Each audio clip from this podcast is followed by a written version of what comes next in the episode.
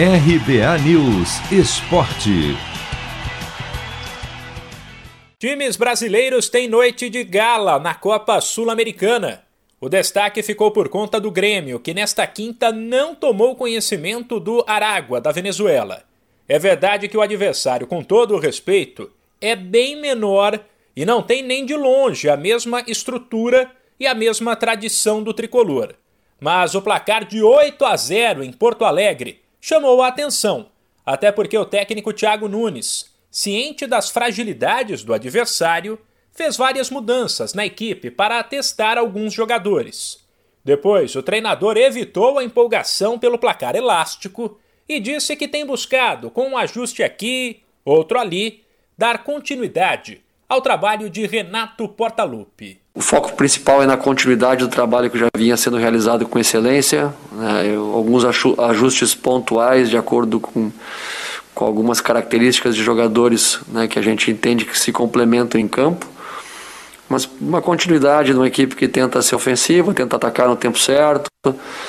Fez muitos muito bons jogos da última temporada também, jogando em, em, em contra-ataque em alguns momentos. Então a busca por esse equilíbrio de um trabalho já que vinha sendo realizado e pontualmente fazendo algumas, alguns ajustes aí jogo a jogo. Líder do grupo H e com 100% de aproveitamento, o Grêmio está com a vaga no mata-mata bem encaminhada.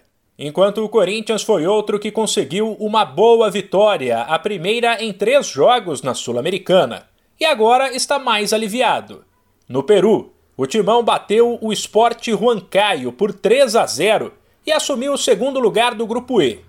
O técnico Wagner Mancini aprovou a atuação da equipe, que voltou a jogar com três zagueiros, dominou o adversário e poderia ter feito mais gols. Eu estou satisfeito, eu acho que o Corinthians melhorou muito. Esses dois últimos jogos eles abrem uma, uma excelente perspectiva.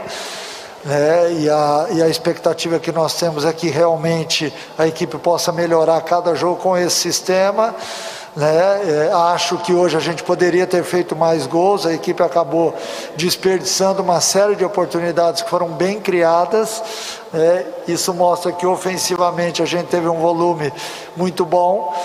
É, e seria importante ter feito mais gols, porque a gente ainda acredita na vaga da Sul-Americana e nós vamos ter que duelar também com o Penharol em número de gols. Por fim, a vitória do Atlético Goianiense não foi tão imponente, mas foi bastante importante.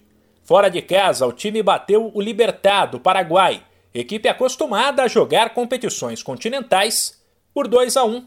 Com isso, o Dragão assumiu a liderança do Grupo F. Se você quer começar a investir de um jeito fácil e sem riscos, faça uma poupança no Sicredi. As pequenas economias do seu dia a dia vão se transformar na segurança do presente e do futuro. Separe um valor todos os meses e invista em você. Poupe com o Sicredi, pois gente que coopera cresce.